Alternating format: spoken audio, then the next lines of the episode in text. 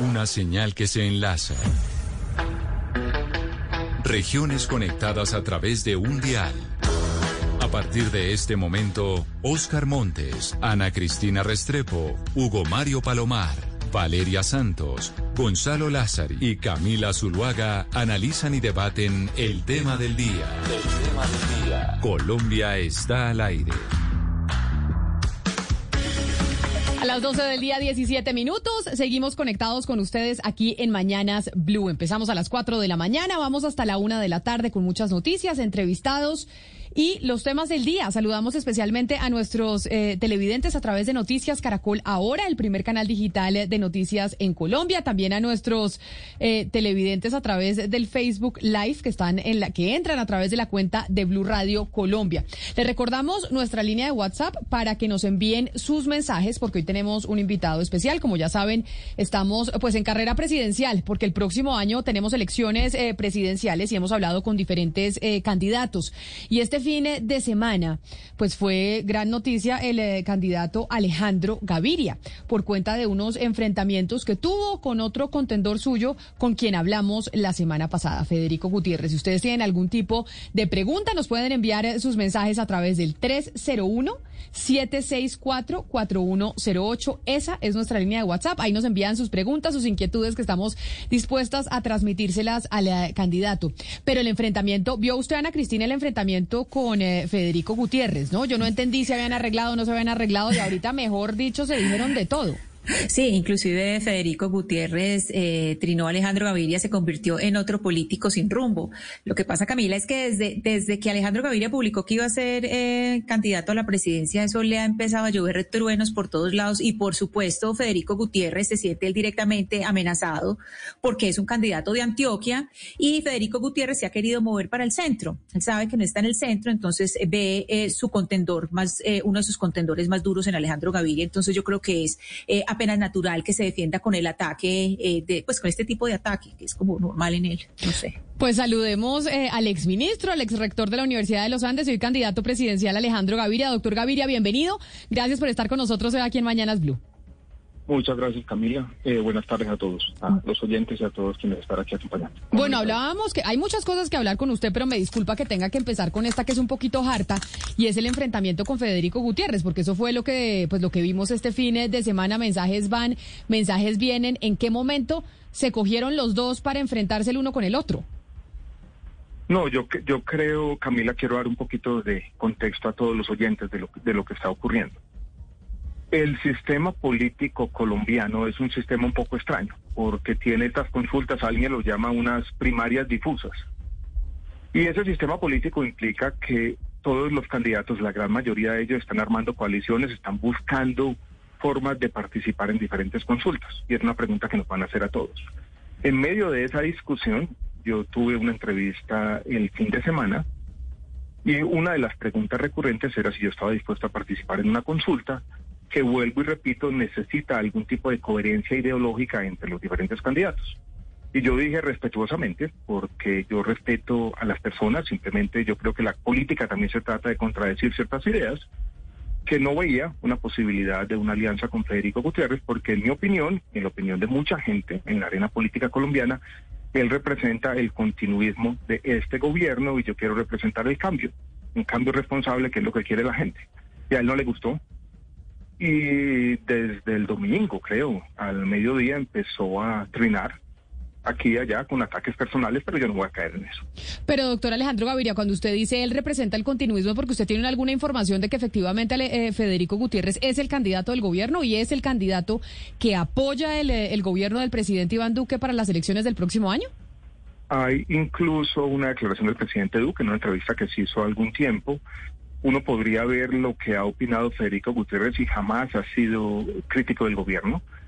Y todo observador de la política colombiana hoy en día sabe que Federico Gutiérrez aspira en la primera y en la segunda vuelta a representar a las ideas del gobierno y un poco del centro democrático también. Eso es lo que se dice en todas las reuniones políticas en las que yo he estado en los últimos dos meses. Pero ¿y entonces qué pasa con Oscar Iván Zuluaga? O sea, o Oscar Iván Zuluaga es el demostrar del centro democrático si gana esa consulta. Eso es lo que se dice o probablemente va a haber una entre los dos una, una competencia, pero Eh, las preferencias políticas en Colombia están cambiando de manera acelerada. Eh, yo creo que esta es una, elección donde está en juego el futuro también del centro democrático. Yo creo que hay una estrategia más o menos razonable de presentar un candidato que se puede disfrazar de centro como Federico Gutiérrez para que el centro democrático y en particular el continuismo del gobierno Duque sigan el poder.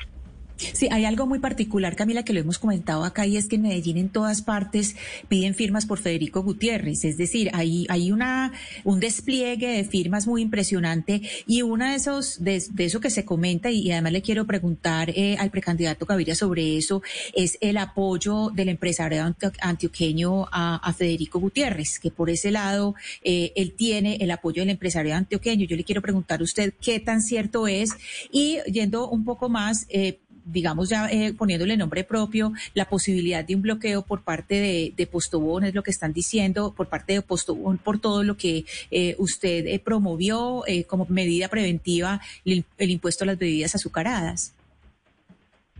Ana Cristina, yo, yo sobre eso no tengo mucha información. oigo, oigo también, como, como tú lo has visto, aquí y allá, de que probablemente el candidato Federico Gutiérrez tiene un apoyo de muchos sectores empresariales, sobre todo en, la ciudad de Medellín. Eh, eso es lo que se dice, pero yo tampoco tengo pues acceso a, las finanzas de su campaña y, demás. Eh, el tema de las bebidas azucaradas no ha sido un tema de la campaña. No sé si eso va a dividir el apoyo de ciertos sectores del sector privado a una u otra campaña. No sé. En este momento no, tengo información al respecto. Pero bueno, entonces ya dejemos de hablar de Federico Gutiérrez, doctor Gaviria, y hablemos de usted y de la noticia que también generó eh, la semana pasada cuando envió ese video en donde había mucha expectativa de lo que podría pasar con la coalición de la esperanza. Y usted dijo, no, eso con la coalición de la esperanza es muy difícil. Yo no vi intenciones de verdad de alianza ni de unión, ni nada que se le parezca. Entonces, ¿Cuál es el trabajo que está haciendo en estos momentos usted? Porque sí es cierto que es imposible que vayan a poder ir solos y no tener una consulta interpartidista en marzo, como esa primera primaria que tendríamos. Sí, eh, Camila, entonces volvamos un poco para todos los oyentes a la reunión de la semana pasada, una reunión el, el día lunes, donde hubo sobre todo, recuerdo la reunión de parte del senador Jorge Enrique Robledo un rechazo muy grande a cualquier forma de unión. Hubo de parte de Sergio Fajardo como una reiteración de cuál es la, eh, su idea política. Yo les dije lo que tú estás diciendo de alguna manera, Camila, que es importante también unirnos para juntar el centro político, de que la política necesita un compromiso siempre entre ese refugio que no puede darse en cierta pureza moral o cierta forma de entender el, cambio social y la política, pero que tampoco vamos a renunciar ninguno los que estaban allí en la mesa nuestros principios esenciales, pero yo creo que se podría lograr un acuerdo. La reunión no terminó bien y por lo tanto yo grabo ese video diciendo de pronto tenemos que hacer un esfuerzo distinto por juntar el centro político y ahí va.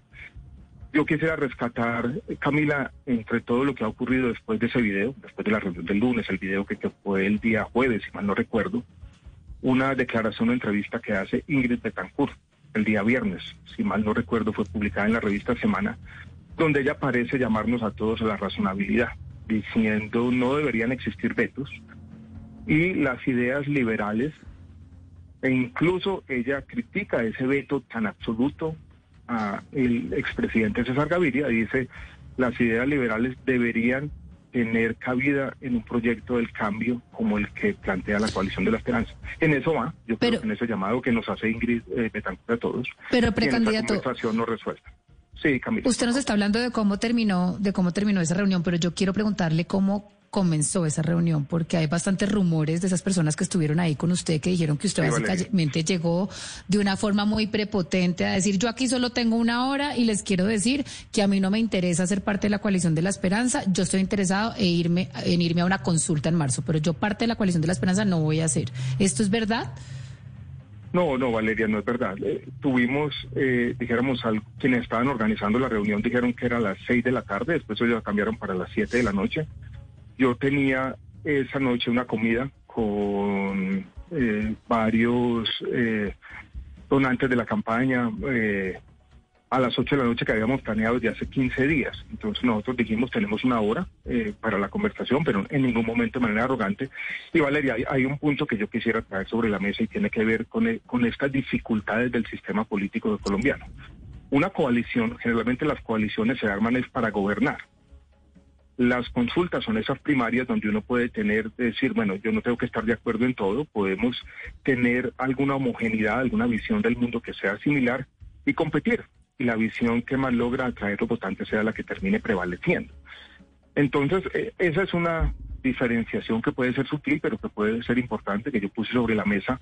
¿Por qué lo hice? Porque ellos habían dicho también que ellos venían con un trabajo de un año y medio de conversaciones y era muy difícil que alguien llegara y dijera yo me uno a este trabajo. Es decir, seamos un poco pragmáticos, lo que estamos hablando es de más que eh, una coalición, una consulta, pero en ningún momento fue de manera arrogante. Yo no creo que haya sido de manera arrogante. Pero entonces, ¿por, qué, pues. ¿por qué precandidato usted sí invita a unirse con esta coalición de la esperanza y a que no haya que ser tan puristas y a que compitan al final en esta consulta? ¿Y por qué sí, por ejemplo, está dispuesto a hacer eso con una persona como Jorge Enrique Robledo y no lo está eh, dispuesto usted a hacerlo con un señor como Federico Gutiérrez? Es decir, ¿no está usted pecando por lo mismo eh, con la centroderecha? No, no, no lo estoy eh, pegando por lo mismo porque Valeria, a mí se me parece que en esta elección hay un tema fundamental y todos quienes participemos en la elección tenemos que tener una postura de si estamos por el cambio o estamos por el continuismo. Y yo creo que eso sí define en una primaria la postura que tenemos eh, que tener. Me parece que en eso es claro. O sea, yo tampoco quiero, y yo creo que no sería bueno para nadie, no sería bueno, Valeria, para la democracia colombiana, que las consultas que son, vuelvo y repito, unas elecciones primarias donde debe haber cierta coherencia ideológica, las consultas se conviertan en un simple sancocho ideológico para derrotar a Petro. Yo creo que eso no sería bueno. Creo que tiene que haber algo más. Pero mire, doctor Gaviria, a propósito de este tema de la, de la, de la posible llegada suya a la coalición de la esperanza o no, todavía no se sabe. Lo cierto es que eh, de manera unánime en la coalición de la esperanza le han dicho a usted o le han enviado mensajes en el sentido de que bienvenido el doctor Alejandro Gaviria, pero no el doctor César Gaviria. Porque así como usted dice que se dice que el doctor Federico Gutiérrez es el candidato de Uribe y de Duque, también se dice que usted es el candidato de Gaviria César. De tal manera que eso es como la primera, la primera, la, primera línea que marca, marca territorio por parte de la, de la coalición de la esperanza. Y lo otro que me gustaría que usted nos aclarara también, doctor eh, Alejandro Gaviria, es esa alianza, ¿cómo se daría? Porque mire usted, por ejemplo, la más reciente encuesta de Datesco de hoy, en una segunda vuelta, Sergio Fajardo o, Juan Manuel Galán le ganarían a Gustavo Petro. Es decir, eh, por primera vez hay una encuesta que dice, en una segunda vuelta habría un ganador distinto a Petro que podría ser Galán o podría ser eh, el doctor eh, Sergio Fajardo. ¿Usted cómo analiza ese escenario? Y lo primero, doctor eh, Alejandro Gaviria, ¿es usted el candidato de César Gaviria? No, yo no soy el candidato de César Gaviria, Oscar. nunca lo he sido. Y hoy un solo ejemplo. Yo antes de empezar la campaña redacté mi ideario programático, que son 60 puntos. Eso lo hice yo. Eso no, no es César Gaviria, esa es mi visión del mundo, esa es mi visión del cambio social, eso es lo que yo quiero para la sociedad. Pero yo creo que tenemos que ser realistas en esto, pensando en las próximas elecciones. Y es si en una coalición de lo que llamamos el centro político en Colombia, que quiere el cambio responsable, deben estar o no deben estar algunos de esa fuerza de cambio que yo veo también que está en el Partido Liberal. Yo he tenido conversaciones en estas dos semanas con representantes a la Cámara Liberales que en mi opinión representan también ese cambio y que en un proyecto razonable de centro político deberían estar. Y básicamente yo creo que ahí se juega la elección, Oscar. Si nosotros rechazamos en cualquier coalición de centro, de plano, esas ideas liberales, esos representantes a la Cámara liberales, esa fuerza de cambio y esa fuerza también de ímpetu de hacer las cosas distintas, vamos a perder. Y yo creo que eso es fundamental también tenerlo en cuenta. Lo, que pasa es que, y, qué pena, doctor Alejandro, ser tan insistentes, pero una cosa son las ideas liberales y otra cosa es el respaldo de César Gaviria, que para muchos, creo yo, entre ellos Fajardo y Robledo, pues no representa ningún cambio, sino el continuismo que usted tanto critica. ¿Usted no, no está de acuerdo un poco con los que piensan que Gaviria es un poco más de lo mismo en política? Pero lo que pasa es que eh, eh, en esta discusión viene una palabrita que se ha utilizado siempre y es el Partido Liberal de César Gaviria, como si tuviera un dueño único, como si no se entendiera que los partidos políticos en Colombia, en particular las fuerzas políticas, los, los diferentes congresistas y parlamentarios pueden coger para un lado, pueden coger para el otro. Miren lo que está ocurriendo en este momento en el debate político colombiano. Hay fuerzas liberales que se están yendo con Gustavo Petro hay conversaciones, me lo han dicho muchos de ellos, que están teniendo eh, en este momento congresistas liberales con Federico Gutiérrez. Si cualquier coalición de centro dice no, yo no, yo no, no voy a tener ese tipo de conversaciones con parlamentarios liberales, los descarto de plano. Eso sería equivalente, lo mismo, a renunciar a ganar la elección. Básicamente sería renunciar a lo que alguien llamó alguna vez la ética de la responsabilidad, que si nosotros tenemos o queremos ser una fuerza de cambio, también tenemos que ser capaces de tener ese tipo de conversaciones. Pero entonces, eh, doctor Alejandro Gaviria, si ya eh, explicamos las razones de la pues de la imposibilidad de tener un acuerdo con la coalición de la esperanza. Empezamos hablando del tema de Federico Gutiérrez, los planes, a pesar de que nos quedamos hablando no de temas de fondo, sino de mecánica electoral, que finalmente pues es muy importante también para poder eh, llegar a la presidencia. Esto quiere decir que los caminos que está tomando usted para lograr alianzas es a través de quién y con quiénes. No, los caminos siguen abiertos, eh, Camila. Yo, no creo que estas son conversaciones que, han empezado. Yo he mencionado a Ingrid Betancourt eh, hace un rato. Eh, hay fuerzas del Partido Verde que también han dicho en el pasado que quieren estar aquí. Ustedes recordarán que Juanita Goberto jugó un papel importante al inicio de esta campaña y quiere estar ahí. Yo eh, sigo mencionando las fuerzas del Partido Liberal, que son también de transformación y de cambio y quieren representarlo, que van a estar allí. Y es ahí es donde van las, las conversaciones.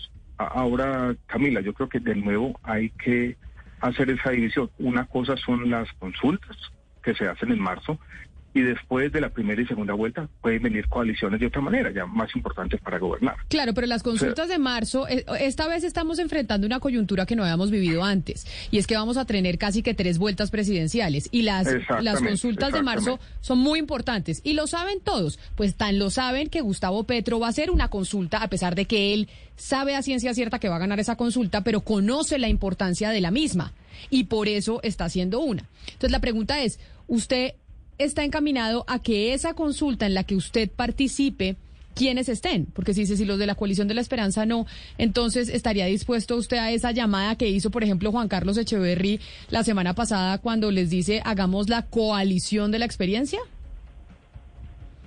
Camila, mi posición, más que hablar de hombres aquí y allá, porque son conversaciones que van a pasar, y es un poco yo creo que ese es un sistema electoral único en el mundo, donde básicamente le exigen a un candidato que escoja nombres para enfrentarse en una consulta que es una primaria y que escoja nombres de manera, si se quiere, caprichosa. Mi posición tiene que ser la misma. En esas consultas lo más importante es definir unos principios y definir cierta coherencia ideológica. ¿Qué pensamos? ¿Qué queremos representar ante los votantes? ¿Cómo lo vamos a hacer? Y eso es lo que yo he estado tratando de definir esta última semana. Los nombres ya, ya vendrán. Yo he mencionado a Humberto de la Calle también, he mencionado el nuevo liberalismo, con el que tengo muchas coincidencias y he venido conversando desde atrás. Ahí vemos a ver cómo se va moviendo este tema. No es una discusión que va a terminar esta semana, que seguramente tomará un poco de tiempo más, pero es importante, si uno va a cualquier sistema electoral del mundo y tiene una primaria, las primarias le abren, es a la base de los partidos, tiene que haber cierta homogeneidad y coherencia en lo que se piensa. Y yo con Juan Carlos Echeverri tengo muy buena relación, trabajamos juntos en la Universidad de los Andes. El primero me nombró profesor y yo después lo volví a nombrar profesor. No tengo ninguna eh, diferencia ni, personal con él, lo aprecio como persona. Pero yo creo que no tiene sentido en ningún sistema electoral del mundo una persona que representa más las ideas liberales, una persona que es de origen conservador y que en muchos de los temas más interesantes de una campaña que básicamente dividen en cualquier país del mundo los diferentes partidos políticos, nos vamos a juntar en una primaria. Uno puede armar coaliciones en diferentes ámbitos, pero yo creo que no tenía mucho sentido. Eso fue lo que dije yo. Pero, ah, bueno, pero entonces eh, me, me, da pie para preguntarle algo que le hemos eh, preguntado a otras personas que han estado aquí sentadas hablando con nosotros a esta hora, doctor Gaviria, y es con quiénes sí y con quiénes no. No de nombres, porque usted no quiere dar nombres, sino de sectores sí, políticos. Es que lo de nombre me parece como antipático porque entro yo en algo que he criticado. Es decir, yo simplemente señalo la mano y digo, este sí y este no, haciendo básicamente calificaciones ideológicas o éticas. Me parece que eso no está bien. Pero entonces hablemos y eso incluso no debería ser la labor principal de un candidato que debería estar hablando con la gente, proponiendo ideas. No, no, no dedicado a, a este tema que probablemente habrá gente en los diferentes partidos que, tengan estas conversaciones. Pero entonces hablemos de sectores políticos. ¿Y por qué le digo que le, que le hago la pregunta? Porque la semana pasada y la semana antepasada estuvimos hablando con el director del Partido Conservador, con el doctor Omar Yepes. Hablamos con la directora del partido de la UDI, Francisca Toro, y nos sorprendió mucho en la mesa de trabajo que ambos tuvieran un discurso muy similar diciendo nosotros con, con el que sea menos con Petro. Entonces uno dice, bueno, ¿cuál es la coherencia política de los partidos? ¿Qué los une y qué los distancia? Y pareciese que en este momento lo único que los uniera o, o lo único que les que los identifica es que quieren ir en contra de Gustavo Petro. La pregunta para usted es ¿con quiénes sí y con quiénes no? No me dé nombre, pero dígame los sectores. No, voy a, voy a hacer un comentario, Camila, sobre lo que tú acabas de decir. Me parece interesante lo que yo critico, este sancocho ideológico para derrotar a Petro, creo que eso no está bien. Eh, eso podría pasar y tendría sentido, digamos, después de una primera vuelta, que surja un rival a Gustavo Petro y que las diferentes fuerzas políticas se unan alrededor de esa persona. Eso tiene toda coherencia. Lo que yo no le veo eh, coherencia ideológica es deformarse todos los partidos, decir todos somos iguales, aquí lo único que nos mm. une o lo único que nos debía cohesionar es juntarnos contra Gustavo Petro y vamos juntos allá. Eh, eso no me parece. Yo tengo coincidencias ideológicas con quien las he tenido con el nuevo liberalismo siempre. Las tengo con muchos de los representantes a la Cámara liberales. Le voy a decir cualquier cosa para hablar de nombres si quiere. La semana pasada me senté largo a tomarme un café con Juan Carlos Lozada, que es un representante de la Cámara de Bogotá. Me siento perfectamente tranquilo con él. Hay coincidencias ideológicas y quiero trabajar con él. Con el nuevo liberalismo, cuando yo, hablo con Carlos Fernando Galán, con Juan Manuel Galán, cuando hablo con Humberto de la Calle, tengo, tengo también coincidencias, formas interesantes de conseguir el cambio social, la transformación de la sociedad, cuál es la relación del sector privado con los diferentes sectores. Ahí hay coincidencias, hay afinidades. Y ahí es donde empieza a consolidarse o dibujarse un centro político basado en esa concepción más liberal de la sociedad. Pero doctor Gaviria, en ese Ahí también está el doctor Jorge Enrique Robledo. Es decir, usted habla de que usted no le parece tener un sancocho ideológico eh, solamente para derrotar a Petro y uno mira la coalición de la esperanza y de pronto hay un liberal como usted y al lado está el señor Jorge Enrique Robledo, que no tiene nada de liberal, es un señor proteccionista, nacionalista, mucho más a la izquierda. ¿A usted no le parece que usted estaría más cercano de pronto a Federico Gutiérrez que un Jorge Enrique Robledo? Con ciertos temas de la concepción de la economía, quizás, pero yo, Jorge Enrique Robledo, ya cuando yo entro a competir políticamente, ya la coalición con Jorge Enrique Robledo estaba armada y eso yo lo tengo que respetar. Yo no puedo llegar a decirles a los de la coalición de la esperanza, yo me siento a conversar con ustedes, pero expulsen a Juan Enrique Robledo. Eso, no tenía ningún sentido, sería claramente irrespetuoso. Mi visión de eh, el manejo de la economía, mi visión de cómo debe insertarse la economía colombiana la economía global, no es la, la de Jorge Enrique Robledo. Probablemente, como tú lo dices, tiene más afinidades con Federico Gutiérrez en esa parte estrecha, pero no mi visión del cambio y no mi visión general de lo que debe ser ya en un sentido que vaya más allá o que trascienda simplemente de la discusión sobre la apertura económica, por ejemplo, lo que debe representar un candidato en esta elección. Claro. Doctor Alejandro Gaviria, eh, muchos se preguntan hoy, bueno, quien salga del centro tendrá la capacidad de derrotar a un candidato como Gustavo Petro, que siete meses antes de la elección presidencial o de la primera vuelta está llenando todas las plazas públicas eh, del país que visita. Eh, ¿Eso usted lo tiene claro? ¿Se puede remontar esa diferencia que hoy existe? Es, es, es una diferencia difícil. Eh, Gustavo Petro ha sido capaz de interpretar, y leer el momento del país, ese, ese cambio, de articular las frustraciones de un país injusto, donde muchos sienten con razón un sentido profundo de inclusión. Pero volvamos a nuestra conversación de la semana pasada con la coalición de la esperanza. Habida cuenta de eso, yo creo que ahí es donde tenemos que buscar este equilibrio, que es el que estamos buscando todos en esta conversación difícil. Yo creo que para derrotarlo, uno no puede rechazar de plano por argumentos que yo nunca entendí bien, por ejemplo, al Partido Liberal o al liberalismo. se puede rechazar de plano a ciertos líderes liberales, pero rechazar al liberalismo sería un error. Y ahí yo creo que yo hice la pregunta en la reunión que tuve con la coalición de la esperanza en algún momento de la conversación, diciéndoles, ¿ustedes quieren ganar? Están, son plenamente conscientes de la dificultad de este momento. ¿Y qué le dijo Sergio Fajardo? Porque Sergio Fajardo dijo, con los liberales sí, con César Gaviria no. De hecho, le mandó eso en un trino a usted, eh, doctor Alejandro Gaviria, porque lo que yo entendí según ese mensaje de, de, Sergio Fajardo es, no, claro, los liberales sí, hay liberales que se, que se les recibe el apoyo, pero no, lo, no es el liberalismo de César Gaviria. ¿Qué le dijo cuando usted le dijo eso en la reunión? Yo creo que eh, yo hice la pregunta que no tuvo respuesta durante esa reunión de eso qué significa. Eh, porque eh, esa es una frase bonita que se dice al aire, pero a la hora de materializarla, eh, eso, ¿eso qué significa? ¿Usted, ¿Usted cree que lo que realmente le da miedo, como dicen muchos liberales a César, a Sergio Fajardo, es que si se van a una consulta con usted y los liberales lo apoyan a usted, pues usted termina ganándoles la consulta? Yo creo que en parte es eso. Yo no quisiera juzgar las intenciones porque es difícil, no leo las mentes pero muchos dicen eso, que aquí hay de todo, ¿no? Hay, hay posturas éticas, pero también Sergio Fajardo está en todo su derecho de querer ganar la elección. Lo que pasa es que entre todos ahí viene, eh, tenemos que ser generosos, tenemos que ser capaces de arriesgar algo si queremos ganar la elección. Y, y, yo creo que detrás de todo esto también hay un cálculo electoral, no me queda ninguna duda, como lo están haciendo todos los candidatos, y lo tiene que hacer Sergio Fajardo. Él, él, es un político también, como lo somos todos en este momento, y hace los cálculos electorales y sabe o entiende que si yo entro con algún apoyo de los políticos liberales, él va a poder perder y, entonces dice lo rechazo, pero eso significa que si lo rechaza y vamos los dos separados no ganamos. Y entonces, ¿qué va a pasar? Y es ahí donde tiene que haber algún compromiso.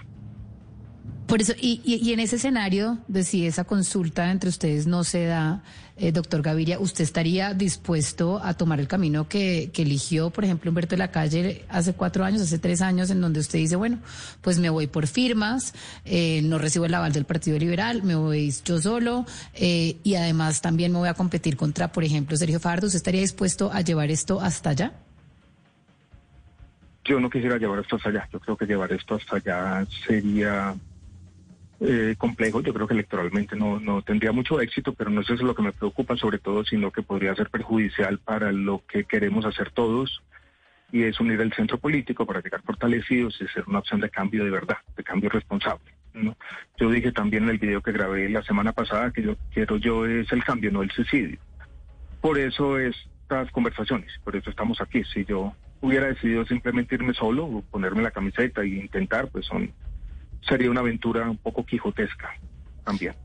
Bueno, pero entonces, Ana Cristina, hemos, hemos hablado de, de tejemaneje político, de alianzas, de reuniones, de peleas y demás, pero no hemos hablado de nada. Mucha política, no, se, nos pierde la gente en esta reunión. Pero, Ana, no hemos hablado del tema de fondo, que finalmente son las propuestas, a pesar que muchos oyentes dicen, eso al final las propuestas no importan porque todo termina siendo de mecánica política.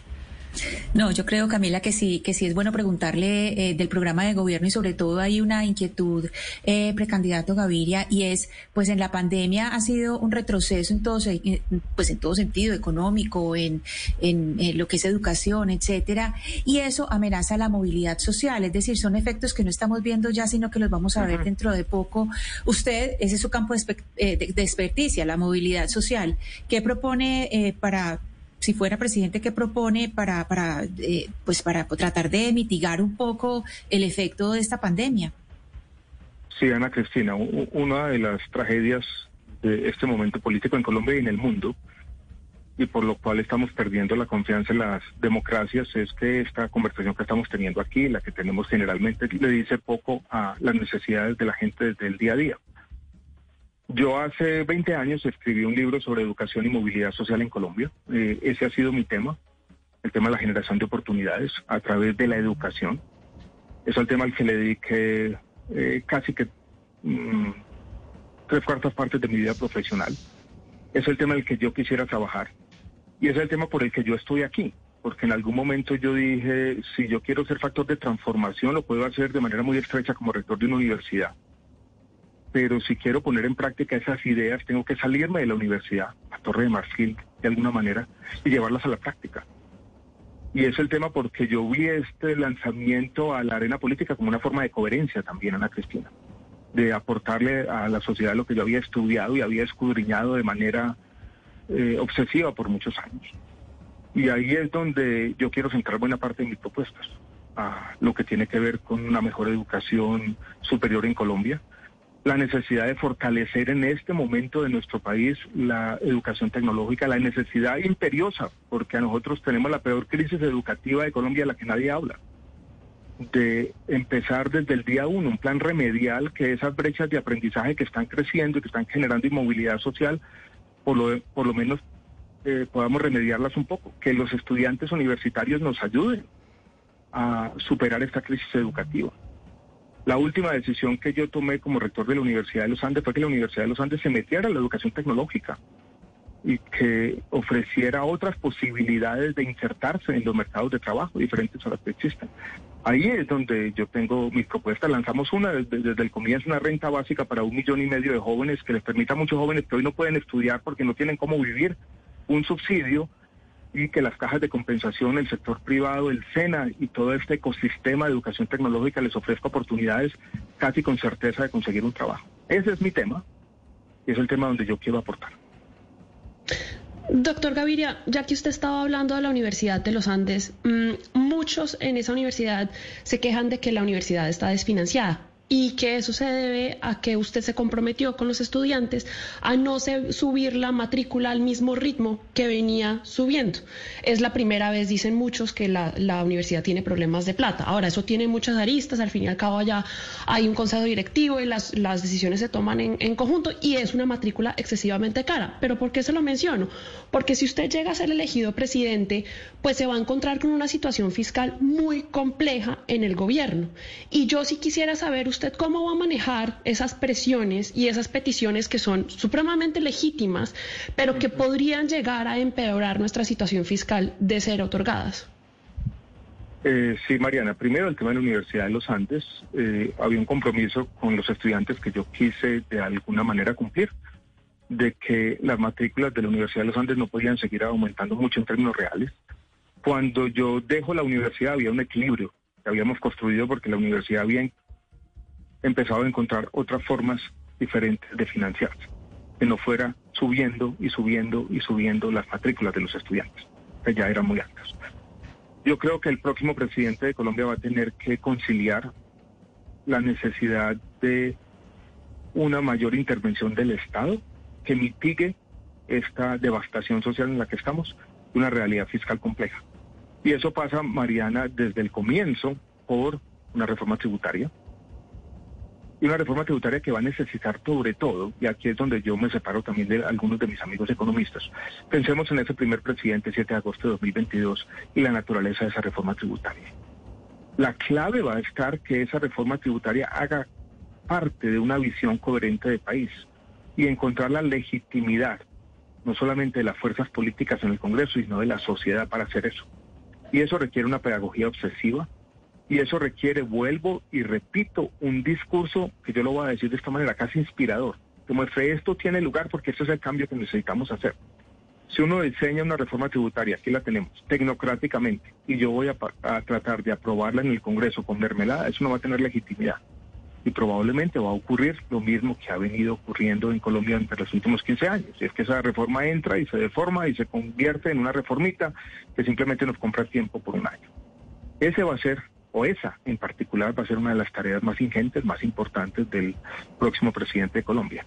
Pero para eso se necesita desde ahora, y por eso se unen los dos mundos, el mundo de las propuestas, del mundo de la política, ir construyendo legitimidad ante los ojos de los ciudadanos y ser una fuerza de verdad de cambio, y lo que yo llamo cambio responsable, que en el fondo es lo que demandan los ciudadanos de Colombia. Eh, doctor Gaviria, y en cuanto a su visión económica del país, ¿usted cree que Colombia necesita más o menos proteccionismo? Yo no creo en el proteccionismo al estilo Jorge Enrique Robledo. Creo que la economía mundial está cambiando. Creo que la pandemia eh, nos ha mostrado ciertas debilidades de la globalización. Creo que cualquier observador de la economía global se está dando cuenta de la fragilidad de esas cadenas globales de valor. Creo que en algunos temas particulares, por ejemplo, en lo que tiene que ver con el mundo farmacéutico y la posibilidad de producir vacunas en el país, los argumentos de soberanía farmacéutica tienen sentido. Creo en la política industrial activa, pero Colombia no puede cerrar sus puertas a la economía global. Por ejemplo, esta idea de renegociar los TLC, yo creo que es demagogia, es algo que no se va a poder hacer a pesar de que se diga una y otra vez en campaña que no tiene mucho sentido. Sí, eh, Colombia sigue siendo el principal productor de, drogas en el mundo, doctor Gaviria, pero ahora con el agravante, no solamente exportamos, sino que un comercio interno pues bastante importante. ¿Cuál es su idea para combatir el narcotráfico, que es para muchos el principal motor de la violencia en el país? Mi idea para combatir el narcotráfico casualmente coincide por primera vez en la historia con lo que acaba de presentar el gobierno de los Estados Unidos. Cuando dice, primero, que las hectáreas sembradas con coca no es un buen indicador para combatir el narcotráfico, que hay que hacer un énfasis de combatir son las organizaciones criminales que no solamente están en el narcotráfico, están también en la minería ilegal, están también en el tráfico de personas, están también incluso capturando muchos de los recursos públicos en el país, que la interdicción y los controles al lavado de activos es lo que debe hacerse o lo que debe priorizarse, no la fumigación con glifosato, ni tampoco centrarse en el eslabón más débil de la cadena. Creo que va a haber un debate interesante en Colombia que tiene que ver ya con el microtráfico, con los mercados, por ejemplo, del cannabis y esa discusión sobre el cannabis de uso adulto. Yo no creo en el prohibicionismo, en el tema de las drogas, creo en una regulación inteligente, distinta, que tiene que ser diferente según el tipo de droga. Tengo un enfoque que es el basado en los derechos humanos, en la salud pública, en cierta razonabilidad y en la evidencia, que implica un cambio en la forma como se ha venido conduciendo la política antidrogas en Colombia. Colombia es el primer exportador de cocaína al mercado de los Estados Unidos desde el año 1978 y lo hemos sido lo hemos sido desde entonces. Y yo creo que eso muestra a las claras desde una perspectiva más panorámica que la forma como hemos afrontado este problema históricamente no ha sido exitosa. Doctor Alejandro Gaviria, casi ya para ir eh, terminando, quiero preguntarle sobre su equipo de gobierno si usted llega a la Casa de Nariño. Y se lo pregunto porque una de las críticas que ha tenido el eh, presidente Iván Duque, pues es la falta de conocimiento de gente y que realmente tiene un grupo, un grupito muy reducido que le maneja todo en la Casa de Nariño y que van rotándose los unos a los otros. Entonces era el ministro de Defensa se volvió canciller y el canciller después se volvió ministro, el de Comercio se volvió de Hacienda y son las mismas cinco personas las que han venido manejando el, eh, pues digamos como que el gobierno desde que empezó el presidente Iván Duque. ¿Cómo sería el suyo o cómo va a ser el suyo? Usted ya tiene gente de confianza que está en la campaña y que usted dice, esta gente va a estar en Palacio si yo llego a ser eh, presidente. No, Camila, yo tengo gente de confianza en la campaña, pero el equipo de gobierno tiene que ser muy diferente de la campaña. Y el equipo de gobierno del próximo presidente en Colombia tiene que ser diverso, incluso diverso ideológicamente, yo creo en eso me parece que el pensamiento del grupo y cuando todo el mundo piensa igual es lo peor y eso le ha pasado al gobierno del presidente Duque, es que todo piensa muy parecido y se han cometido muchos errores y todo se refuerza en esa especie de aislamiento y burbujas en las que caen los gobiernos.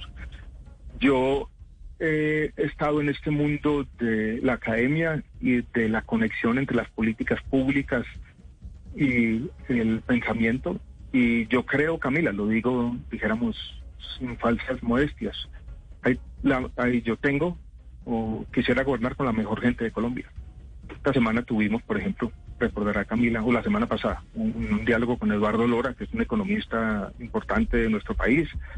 Ese es el tipo de gente que está en la campaña. Es, gente que ha venido estudiando nuestro país. Yo también creo que el conocimiento de nuestros problemas, la visión sofisticada de la realidad, no la improvisación carismática, son muy importantes para gobernar. Yo quiero un gobierno que una mucha gente, gente que piense distinto, y traer a la mejor gente. Yo creo que lo tiene que hacer el próximo gobierno. Pero traer a la mejor gente implica, doctor Alejandro Gaviria, irse a la academia o también hacer consultas con los partidos políticos y preguntarles sobre sus representantes para estar en el gobierno nacional. Porque cuando llegó el presidente Iván Duque, a pesar de que no lo cumplió, pero cuando llegó eh, a la Casa de Nariño y antes en campaña dijo yo no voy a dar mermelada, aquí vamos a ser los más técnicos, vamos a llegar los mejores y eso se fue pues eh, deshaciendo con el tiempo. El gabinete suyo, porque un presidente no gobierna solo, un presidente gobierna con su equipo. ¿Cómo sería? ¿A dónde se va a buscar ese equipo? No, tiene que haber gente de la academia, pero no solo de la academia. Eso sería encerrarse en el mundo de la academia y sería irreal. Tiene que haber gente de la política también. No es que vaya a haber cuotas políticas y este ministerio aquí, pero tiene que haber gente con experiencia política que haya estado en la política, que hayan sido, por ejemplo, alcaldes y gobernadores. En eso yo me diferenciaría del presidente Duque. Tiene que haber gente de la política. Tiene que haber gente con más representación política y tiene que haber gente que haya estado, por ejemplo, en ministerios en el pasado. Yo, yo no creo en la política sin políticas, sin políticos tampoco, Camila. Eso me parece que es un error. O sea que, y usted eh, cuando me dice lo de Eduardo Lora, ¿quiere decir que alguien como él es quien usted pensaría para ministro de Hacienda? No, es muy temprano todavía, pero Eduardo Lora puede ser eh, un excelente funcionario, no solamente de Hacienda, sino en muchas otras carteras. No, no, no, yo sé que está muy temprano, pero tienen que empezar a, empezar a, pensar en el equipo, que no vaya a ser que llegan a la casa de Nariño y no tienen. No, no, pues claro, pero apenas estamos empezando, Camila. Mejor dicho, el grupo programático de mi campaña, por ejemplo, en el tema ambiental, por decidir cualquier cosa, tiene la mejor gente de Colombia y ahí van a estar. Pues doctor Alejandro Gaviria, usted que empieza una candidatura, porque muy bien usted lo ha dicho, estamos empezando hasta ahora. Vamos a ver, yo sé que están en los acercamientos con, con diferentes personas para hacer la consulta interpartidista en marzo. Ojalá se pueda dar y la mejor de las suertes, la mejor de las suertes en esta carrera que no es que no es fácil. Doctor Gaviria, gracias por habernos atendido. Muchas gracias, Camila. Y un fuerte abrazo a todos los oyentes y a todos los eh, de la mesa. Hasta luego. Un fuerte abrazo para usted también. Y así vamos hablando con diferentes eh, candidatos, porque si bien eh, pues todavía no están las alianzas establecidas, pues esta carrera presidencial ya empezó y vamos a tener esa consulta en marzo. Nos quedan aproximadamente cinco meses para tener esa votación a elecciones legislativas y también a las primeras o a las primarias que tendremos. Eso definirá pues sin duda alguna, el eh, rumbo de la campaña presidencial para primera y segunda vuelta. Hoy estábamos con Alejandro Gaviria, exministro de Salud, pero también ex rector de la Universidad de los Andes. Así llegamos nosotros al final eh, de Mañanas Blue. Ya saben que vamos desde las 4 de la mañana hasta la 1 de la tarde. No se muevan, vamos a hacer una pausa y después seguiremos con toda la programación de Blue Radio.